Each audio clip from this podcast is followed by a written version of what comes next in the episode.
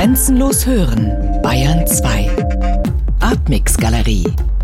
Immer freitags ab 21 Uhr im Hörspiel Artmix. Bayern 2. Grenzenlos hören. Artmix Gespräch.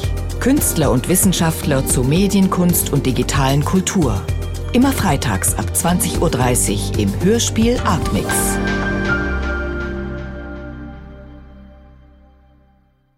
Es ist ja interessant, dass gegenwärtig Ferdinand Krivet von einigen Künstlern wiederentdeckt wird. Also Michael Lenz hat zum Beispiel für den BR Rotor als Hörtext inszeniert.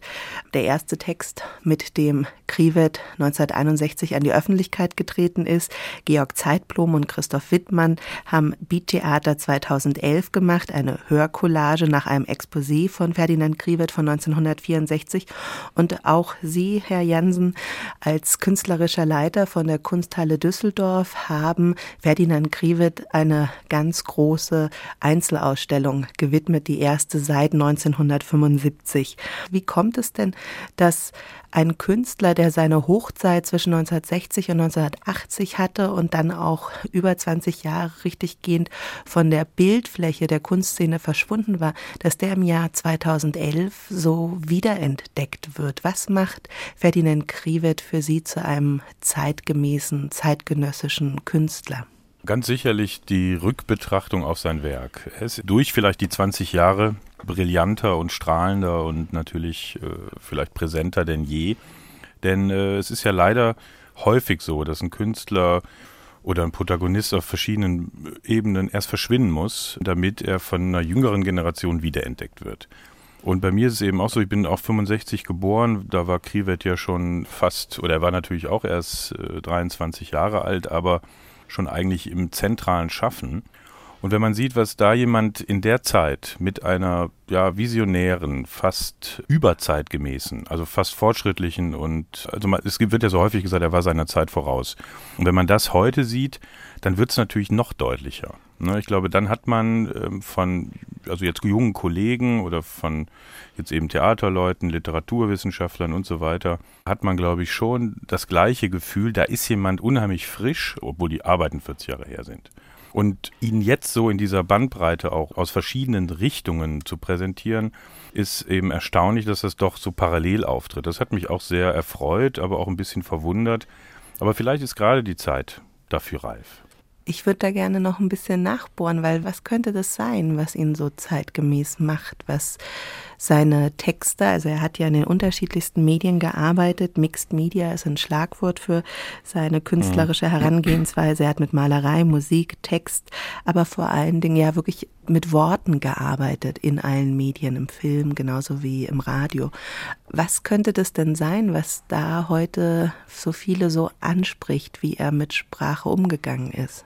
Ja, das, das ist natürlich das, das äh, Interessante, was man vielleicht gar nicht so rational erklären kann, sondern vielleicht eher so aus dem Bauch. Denn er behauptet ja zu Recht und auch mit Stolz, er ist der letzte analoge Künstler. Und äh, wenn wir heute sehen, wie Radio gemacht wird, wie Fernsehen gemacht wird, er hat diese ganzen Dinge ja wunderbar durchexerziert, wie aber auch Bücher heute gemacht werden oder grafische Gestaltung funktioniert, dann sind das alles Mausklicks. Ne? Also etwas übertrieben, aber gemein gesagt sind das Mausklicks. Also ich verschiebe mit äh, der Maus verschiedene Elemente und setze sie neu zusammen. Das war bei Krivet aber komplettes Handwerk. Und ich habe so ein bisschen den Verdacht, dass genau diese analoge Struktur seines Schaffens auch das Denken geprägt hat oder aus diesem Denken, was wir ja heute gar nicht mehr kennen, also ein bisschen vielleicht als verloren gegangenes äh, handwerkliches Arbeiten zu verstehen ist. Und äh, ich meine, es gibt eine andere große Firma in Deutschland, die auch propagiert, es gibt sie noch, die wahren Dinge, also wo es um das Handwerkliche und um eine bestimmte Qualität geht. Und ich habe, äh, also wahrscheinlich geht es bei Krivet genau um dieses handwerklich unheimlich souveräne Durchexerzieren von Prozessen, die uns alle angehen. Und das ist die Sprache.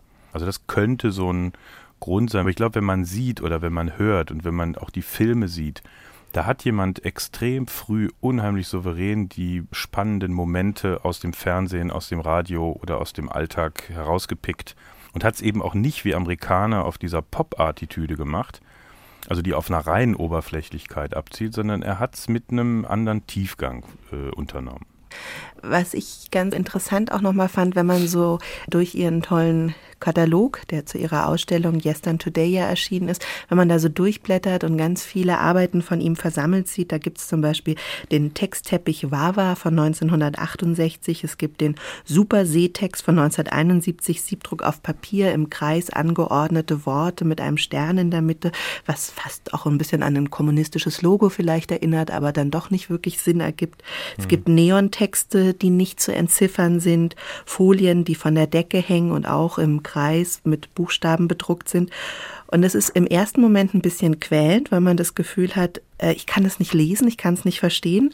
Und dann wird es plötzlich ganz befreiend und ganz erlösend und erleichternd, dass man es nicht lesen kann, weil man es irgendwie ästhetisch wahrnehmen kann. Mhm. Ist es auch vielleicht eine Erfahrung zum Beispiel mit der Informationsüberflut, mit der wir heute konfrontiert sind? Also ganz sicher, denn die Reizüberflutung des Alltags, also die einerseits unbewusste Aufnahme von Kommunikationszeichen, ne, also ich bin einfach im Straßenverkehr nach einer gewissen Zeit so souverän, dass ich einfach ein Straßenschild und ein Verkehrszeichen sehe und danach handle, was ja zu Anfang sehr mühsamer Prozess ist, wenn man den Führerschein erlernt. Also dieses Lernen und der Umgang mit Kommunikationsformen, eigentlich diese, man müsste fast sagen, semiotisch, semantische Zeichenebene im Kommunikationsprozess des Alltags. Der ist natürlich, wenn ich den strukturiere, sehr simpel gestrickt und auch einfach dekodierbar. Wenn ich aber, und so wie Krive das unternimmt, diese ganzen Eindrücke überlagere, also sie schichte und wie Folien förmlich überlappe, und so passiert es ja wahrscheinlich auch bei uns im Gehirn, dass ich die ganzen Eindrücke akustischer, visueller Art, es gibt auch Gerüche und so weiter und so weiter, wenn ich das alles im Gehirn eigentlich äh, zusammen addiere, bin ich fast bei einer Krivetschen Arbeit. Ne? So wie er diese Dinge legt, addiert, schichtet, in ganz vielen Arbeiten hat er das ja so durchgespielt, dass wir nicht mehr erkennen können. Also die Dechiffrierung des Inhalts oder der Ebene der Information ist nicht mehr erkennbar. Und dann kommt plötzlich das Visuelle. Ne? Dann entsteht was, was unser Gehirn natürlich sofort als Bild erkennt, wenn es kein Text mehr ist. Oder ich müsste noch weiter zurückgehen. Eigentlich setzt Krivet ja schon da an, dass jeder Buchstabe ein Zeichen ist, ein typografisches Zeichen oder auch eine Zahl, die ein Bild ist. Ne, und noch einfacher wird es im asiatischen Raum, wenn ich chinesische, japanische Schriftzeichen sehe, die ich überhaupt nicht lesen kann, dann sehe ich immer nur Bilder. Ganz bestimmte Kombinationen von Strichen oder Setzungen. So. Und daran wird, glaube ich, verständlich, wie er, also zum einen sehr einfach strukturiert und zum anderen aber unheimlich komplex addiert. Ne, dieses Verfahren ist, glaube ich, ganz charakteristisch für seine künstlerische Arbeit. Sie sagten vorhin, dass Krivet ja seiner Zeit in gewisser Weise voraus war. Er ist Jahrgang 1942 und in Düsseldorf geboren, im Ruhrgebiet aufgewachsen, aber dann zurück nach Düsseldorf gekommen als junger Mann und dort an die Öffentlichkeit getreten mit seinen ersten Arbeiten, vor allen Dingen als erstes mit seinem Text Rotor und dann aber auch künstlerisch an die Öffentlichkeit getreten. 68 dann in der Kunsthalle Düsseldorf die Ausstellung Mixed Media. Mhm. Düsseldorf war ja damals schon sowas wie ein Zentrum der Kunstwelt. Was hat ihn denn da trotzdem zu so einem ja, Avantgardisten gemacht, inmitten der Avantgardisten vielleicht? Mhm. Ja, also vielleicht zum einen zum, zum Düsseldorfer Kontext. Äh, Düsseldorf hat durch die Kunstakademie und durch natürlich ein sehr aktives äh, Umfeld, sei es nun die Werbebranche, sei es aber auch äh, die Modeindustrie, also es gab eine sehr kreative Szene in Düsseldorf. Die Kunstakademie war sicherlich dann auch durch Josef Beuys eine der, Hauptprovokateure. Also Beuys war ja damals lange noch nicht anerkannt und äh, kennt man ja, ist ja auch der Akademie verwiesen worden. Da hat aber Krivet eine, ich nenne es immer so ein bisschen zentrale Außenseiterposition gespielt. Also er war immer mit dabei und war auch von den Kollegen sehr geschätzt, aber er ist äh, als 18-Jähriger oder 17-Jähriger ja fast schon in seine Geburtsstadt zurückgekommen und ist da wie so ein kleiner Wunderjüngling aufgetreten, der einfach wahnsinnig souverän Bild- und Textsprache beherrschte. Und die anderen, sag mal, die Kollegen, also jetzt Konrad Luke oder Gerhard Richter, die dann 61 ja auch auftraten, auch in so einer Art deutscher Pop-Art in Düsseldorf. Also das waren für ihn alles bekannte Größen, aber er hat mit denen nicht wirklich konkurriert oder sich in deren Verhältnis gesetzt, sondern es war einfach diese Szene Ratinger Straße, wo man ein- und ausging. Und er war vielleicht der junge, ganz äh, ja fast noch jugendliche Beobachter der Szenerie, der aber genau wusste, was wann wo passiert. Der einfach unheimlich neugierig, intelligent äh, sich immer in den heißen, kann man sagen, in den Zähneorten aufgehalten hat, dann auch sehr früh Ausstellungen unternommen hat. Und er ist einfach groß geworden, vielleicht mit der Gegenwartskunst. Die Kunsthalle Düsseldorf ist ja auch 67 gegründet. Die Galerie Konrad Fischer hat 67 eröffnet. Das Cream Cheese als eine wohl der legendärsten und vielleicht fortschrittlichsten Diskos oder Szenelokale. Die von Künstlern gestaltet wurde. Ja, genau, die eben auch von Günter Uecker, Gerhard Richter, äh, Heinz Mack und eben Krivet äh, mitgestaltet wurde, eröffnete auch 67. Also es ist ein ganz wichtiges Jahr. Und in dieser Entwicklung der Kunststadt Düsseldorf hat Krivet eben nicht nur als Künstler, sondern dann auch bis hin zum angewandten Bereich, hat er nachher sehr viele Leitsysteme oder im öffentlichen Raum Bereiche mitgestaltet. Also da ist er sicherlich einer, der eine fortschrittliche, also eine wegweisende Rolle gespielt hat aber für viele Künstler vielleicht auch immer ein wenig der Literat blieb, also der Schriftsteller. Er selber hat das ja mal so gesagt, dass er den Begriff des visuellen Poeten oder des Schriftstellers, also der wirklich texträumlich denkt, also stellen, im Sinne von aufstellen, dass ihm das immer viel sympathischer war als der Begriff des Künstlers. Und ich befürchte oder ich denke einfach, das hat ihn bei seinen Kollegen immer eine Randposition einnehmen lassen.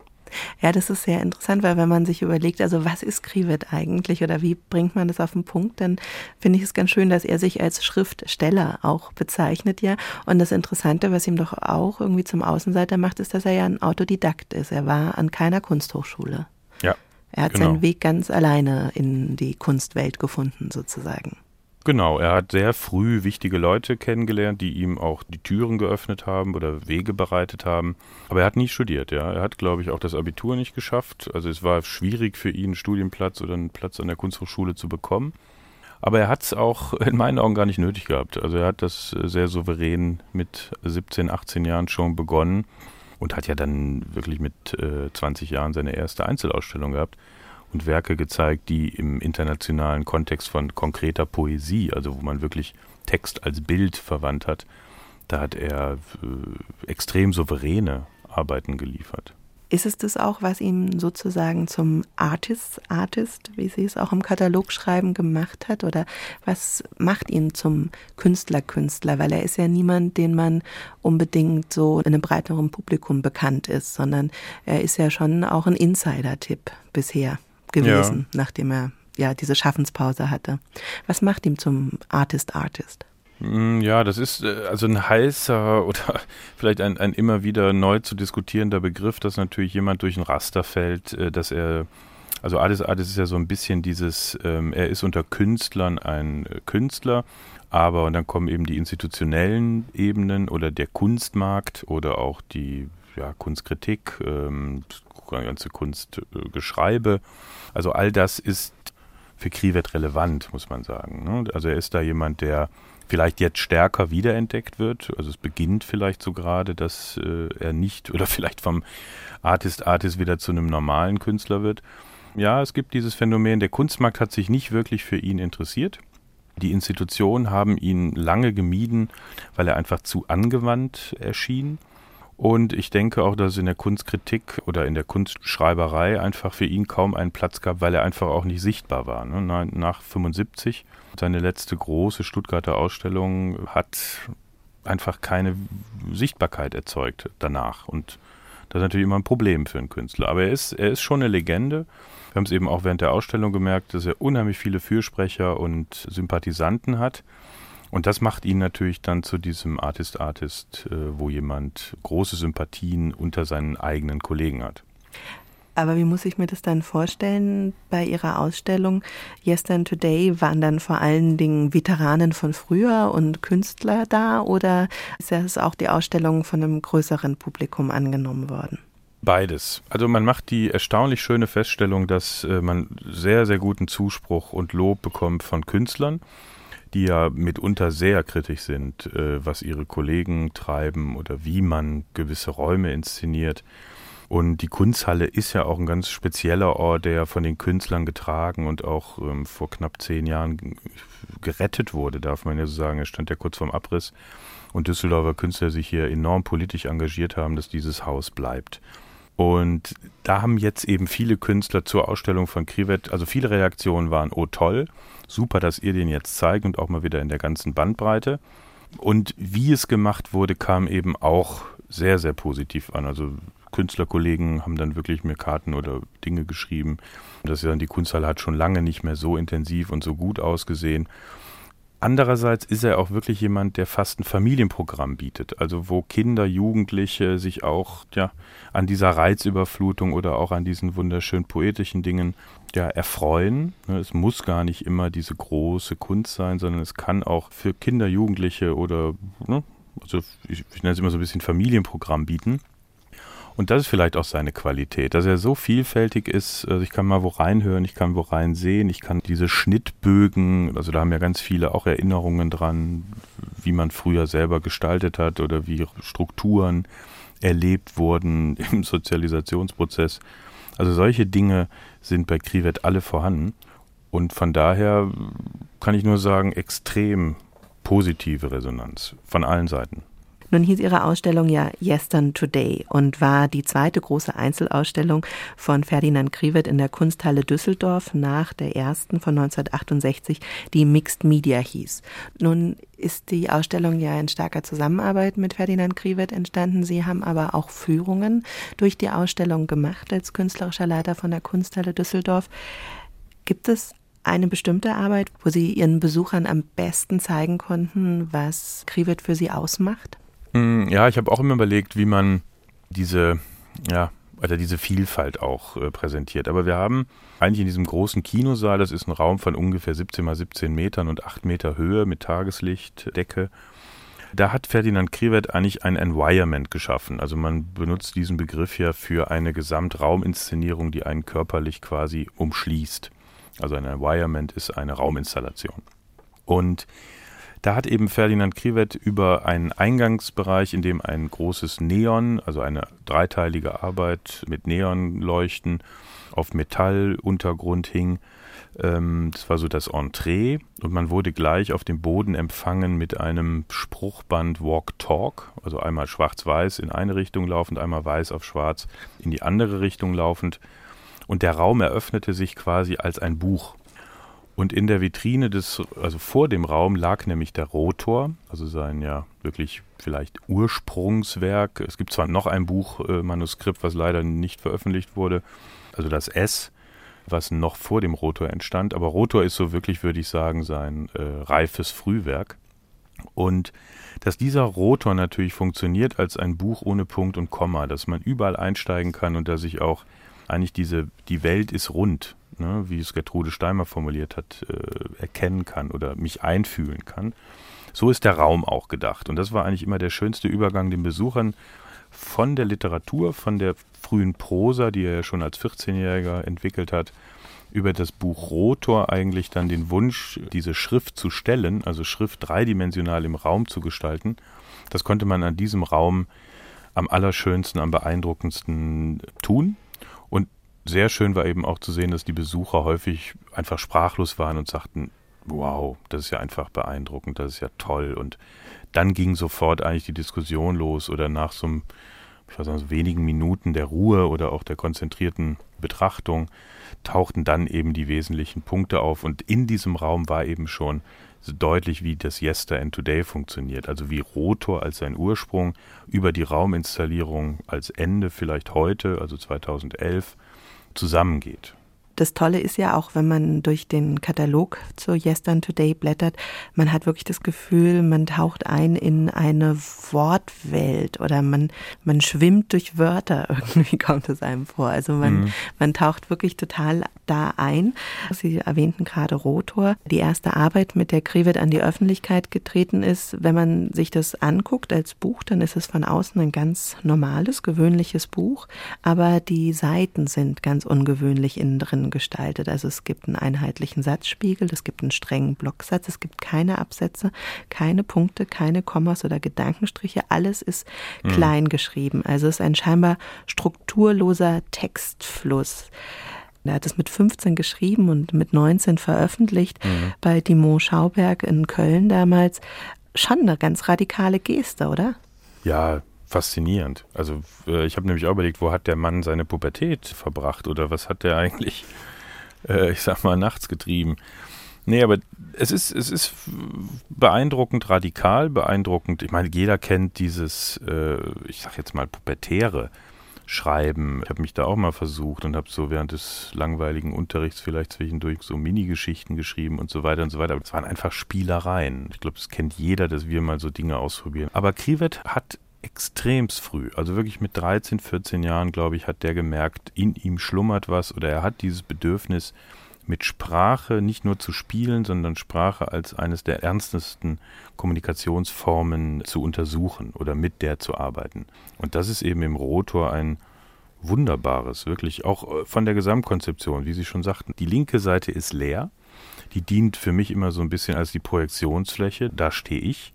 Und die rechte Seite steht das Leben oder die Erlebnisse oder die einfachen Beschreibungen, die aber so allgemein sind, dass sich jeder drin wiederfindet sind also gar nicht so sehr ich-bezogene Erlebnisse, sondern es geht einfach um das Leben, die Sonne oder ne, den Kaffee am Morgen. Wie er das tut, ist absolut äh, beeindruckend. Ist schon ein tolles Ding. Genau, und da haben wir wieder diesen Schritt, wenn man das auch heute sieht, wie er arbeitet, wie er am Kopierer seine jetzigen Bücher, ja, er ist ja quasi wieder zurück zum Buch gekommen mit diesem Transkript, also ein visuelles Tagebuch, sehr, sehr schöne handgemachte Bücher mit silbernen äh, Hachtleinen, Kartons und mit Pergamentblättern innen drin, die durchscheinen. Also wo der Rotor eigentlich auf eine Tagebuchform der Bilder weitergeführt wird. Einfach ein Potpourri von Zeitungsausschnitten, von Werken von ihm, von auch privaten Fotos, sehr intimen Fotos teilweise, oder aber dann Zettel aus Restaurants oder Einkaufszettel. Also alles das, was, was einen im Alltag, also vieles wirft man ja auch einfach weg, aber für Krivet ist das alles ein Teil des Lebens und ein Teil der Kommunikationsstrukturen. Und die werden bei ihm, also wenn sie ihm interessant erscheinen, das ist ein ganz wichtiger Satz bei ihm, dass er sagt, wenn mich das interessiert, dann arbeite ich damit. Und dann arbeite ich in Serien, die so lange gehen, bis sie mich wieder langweilen und dann arbeite ich an dem nächsten Problem. Mhm. Aber das ist wahnsinnig faszinierend. Der Rotor war ein Buch, ein sehr sonderbares, aber ein Buch, mit dem er in die Öffentlichkeit getreten ist. Und danach hat er sich aber erstmal in den 60er, 70er, 80er Jahren immer mehr aus dem Buch wegbewegt. Er hat sich aus ihm herausbewegt. Er ist an die Öffentlichkeit gegangen, hat Textbanner im öffentlichen Raum aufgestellt, multimediale Installationen, hat Gebäude innen und außen gestaltet mit seinen Texten, hat es selber Public Literature genannt und hat 1965 schon etwas gesagt, was vielleicht heute wahnsinnig gut noch genauso passt. Und zwar hat er gesagt, Zitat, Flucht der Literatur aus dem Buch heraus und nach vorne in die Öffentlichkeit bewirkt nicht zugleich auch seine Preisgabe. Ganz im Gegenteil definiert sie die Literatur in Buchform nur als speziell für sie komponiert sinnvoll.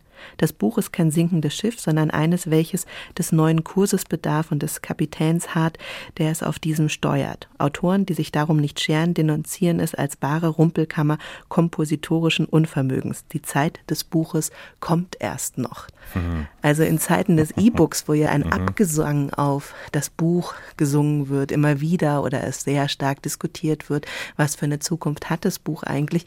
Da mhm. sagt Kriwitz schon 1965, die Zeit des Buches kommt erst noch. Mhm. Stimmt es heute noch oder? Ja, natürlich. Ich meine, das Buch ist, ähm, und das, das merkt man, glaube ich, also ich kenne niemanden in meiner Branche, also sei es jetzt Kunsthistoriker, Künstler oder auch Musiker oder Schriftsteller, die nicht irgendeine bibliophile Ader haben.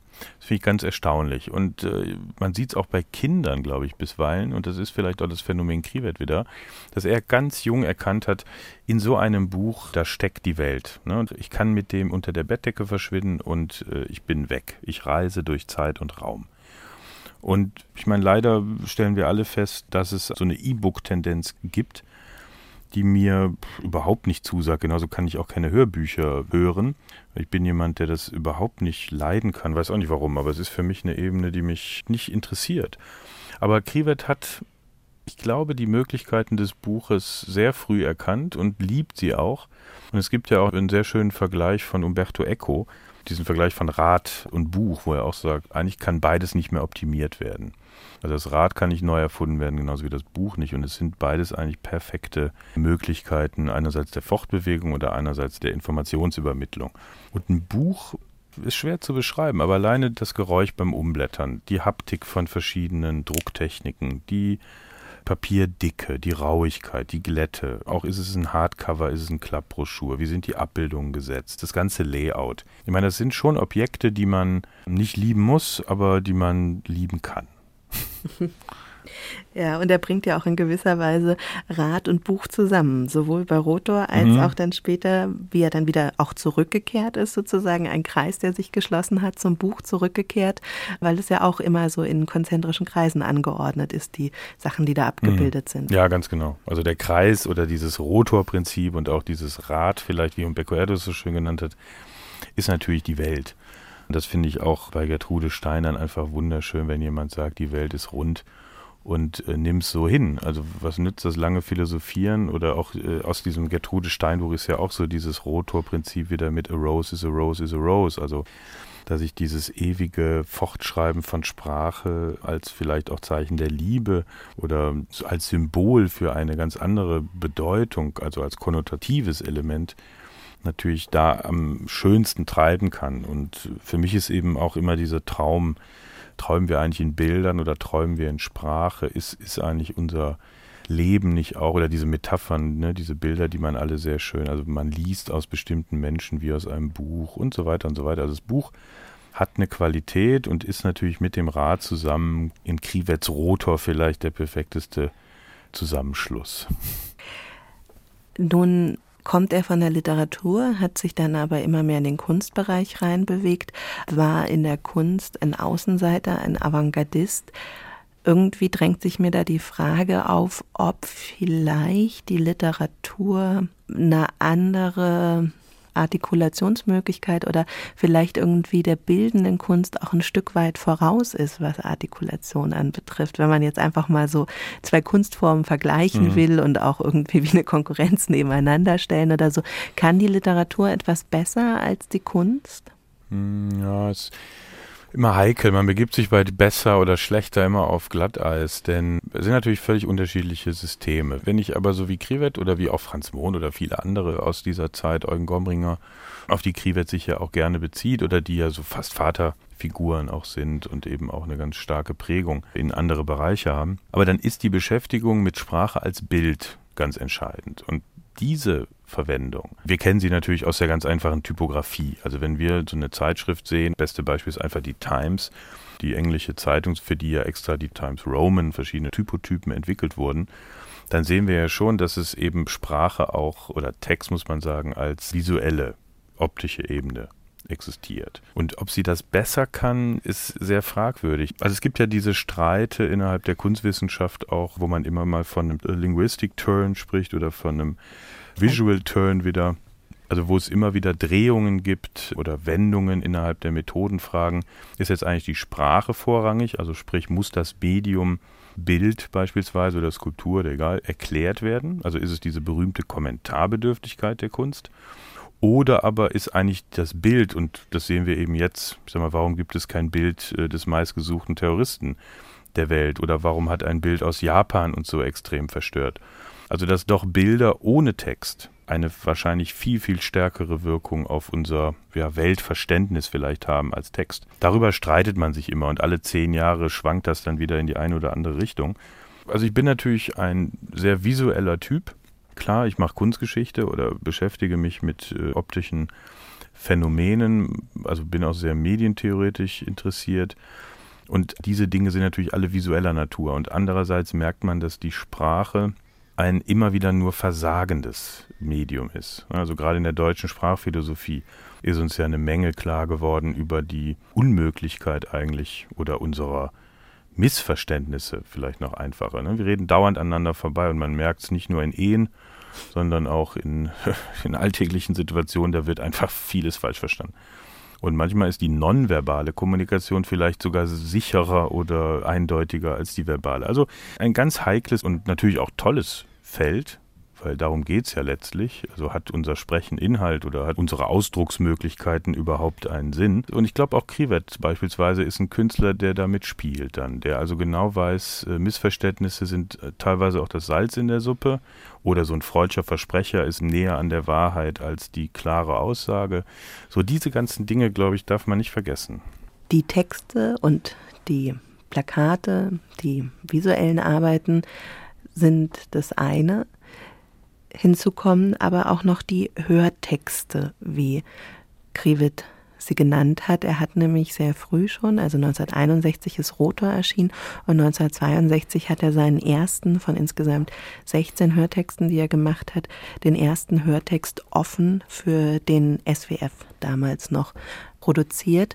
Und er selber hat mal dazu gesagt, ich habe den Begriff Hörtext, Hörtexte im Gegensatz zu Hörspielen seinerzeit entwickelt, um auf die Spannung hinzuweisen zwischen dem Hören, dem sinnlichen Eindruck von Sprachkompositionen und dem inhaltlichen Aspekt des Textes, der verstanden werden soll. Das Hören hat ihn auch nochmal auf eine andere Art und Weise oder intensiv beschäftigt. Welche Rolle spielen denn die Hörtexte Ihrer Meinung nach in seinem Schaffen, in seinem Werk? Also sie sind ähm, gleichberechtigt neben Film, gleichberechtigt neben seinen Gemälden oder seinen Poem Prints. Also das Werk, das ist ja auch wieder so ein schwieriges, so eine Krux einfach auch in der Bewertung, dass man sagt, gut, er hat da und da vielleicht mal weniger beeindruckende Sachen gemacht oder andere, die ja einfach herausstechen. Sicherlich ist aus heutiger Sicht, also der Film mit seiner Mondlandung oder auch die Wahlkampagne 1972 in Amerika sind sicherlich die eingängigsten oder auch für die Jugend äh, sofort präsenten Arbeiten. Und so ein Hörtext, äh, allein schon die Vermeidung des Wortes Spiel, und das war jetzt auch nochmal im Abschlussgespräch in der Ausstellung mit Franz Mohn, auch nochmal für mich so ein, ich habe ihn versucht so ein bisschen zu ärgern mit dem Begriff Spiel, weil für mich das Spiel natürlich auch auf festen Regeln beruht. Und wenn ich miteinander spiele, ist es eigentlich auch das einfachste soziale Lernen. Also Herr Franz Mohn reagierte etwas unwirsch und sagte, ja, dieses Wort Spiel will er eigentlich immer vermeiden, weil das bringt die Leute nur auf falsche Gedanken. Wir spielen nicht mit Sprache. Und so habe ich Herrn Kriwet eben auch immer verstanden, dass er sagt, ja, also ein Hörspiel ist etwas, was eben gleich eine narrative Struktur hat oder was man auch als nicht so ernst vielleicht ansieht. Und ein Hörtext ist natürlich viel struktureller und seine Arbeiten sind aber immer auch enorm strukturell. Also er hat nicht das Bedürfnis, eine Geschichte zu erzählen. Ne? Also eine Frau geht zum Bäcker, kauft sich drei Bötchen und was passiert dann? Sondern was passiert da? Also die Tür geht auf zum Beispiel, da wird eine Kaufhandlung verzogen. Und wie ist die zum Beispiel sprachlich strukturierbar? Damit spielt ja Ferdinand Krivet. Oder hat ja mal einmal diese ganz böse Arbeit gemacht, wo er nur die Ideenlaute glaube ich. Also das, was zwischen den, was wir ja jetzt auch im Radio zu vermeiden versuchen. Also wenn ich jetzt ein lang gedehntes äh bringe, dann ist das sehr unangenehm für den Hörer. Aber wenn ich die alle hintereinander bringe, also alle Äs, alle eigentlich zu vermeidenden Äs und Ös und äh, also wie, wie, nennt man sowas? Dehnlaute? Sind das? Ja, ich sag Äms. die Äms. Genau, solche Verzögerungslaute. Mhm.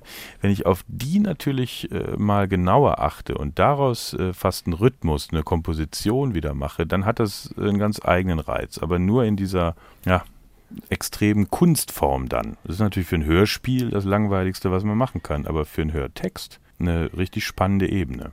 Das ist das eine. Also er greift mhm. etwas heraus aus unserem medialen Alltag und das Störelement und wandelt dieses Störelement in ein Kunstwerk. Mhm. Das andere ist, in ihrem Katalog schreibt Marc Matter auch, dass nicht die Geschehnisse selbst wie die Mondlandung und der Wahlkampf, sondern die Berichterstattung der Medien über sie das Ereignis ist, welches Krivet in seinen Filmen sowie in seinen Hörtexten und Büchern künstlerisch reflektiert. Inwiefern reflektiert er denn die Berichterstattung?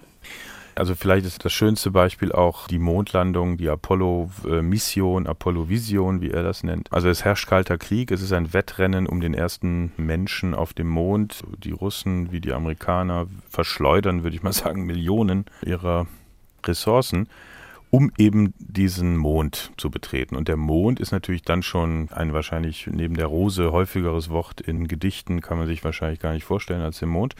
So, und dann entsteht für Krivet etwas, Also der Mensch erreicht den Mond. So eigentlich das Unerreichbarste überhaupt, obwohl immer jede Nacht oder fast jede Nacht eben sichtbar.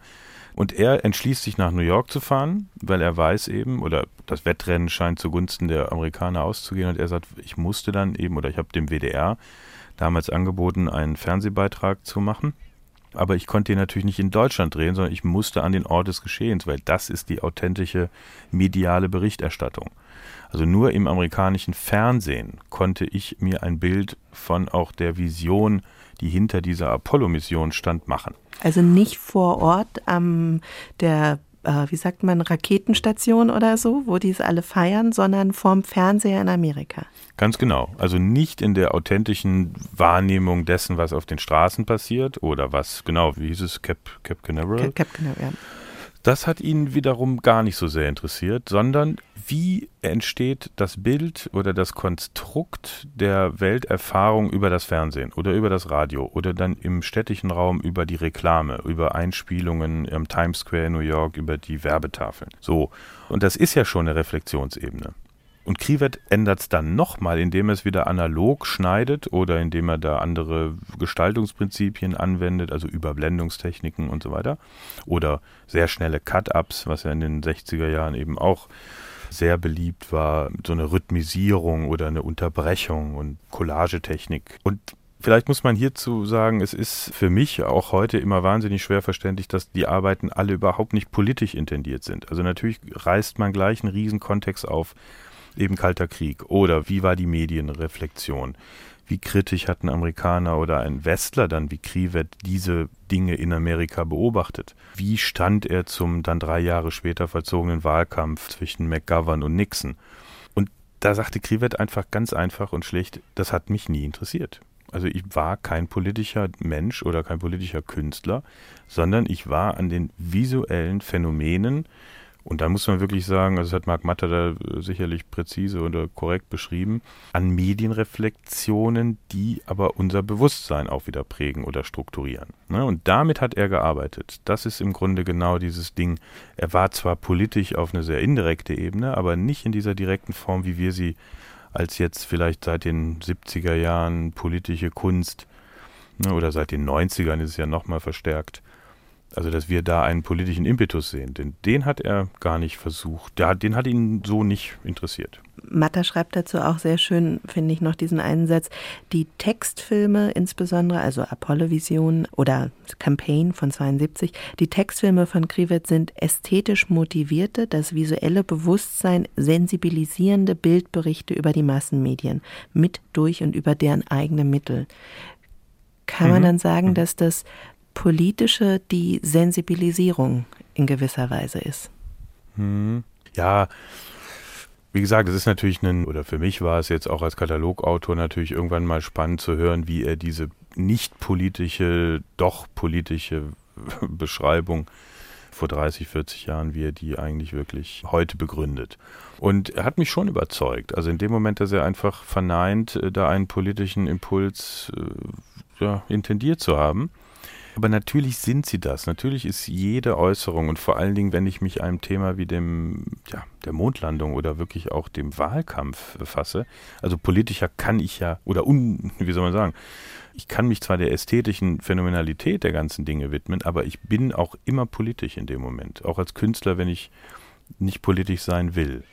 Und jetzt Krewert ein bisschen Naivität zu unterstellen, wäre falsch, aber ich glaube, seine ehrliche Antwort war einfach, ich bin da nicht hingefahren, um eine politische Aussage zu machen oder um mich politisch in irgendeiner Form damit zu beschäftigen. Das tut man als, ich sage jetzt mal, öffentlich denkender oder demokratischer Mensch sowieso.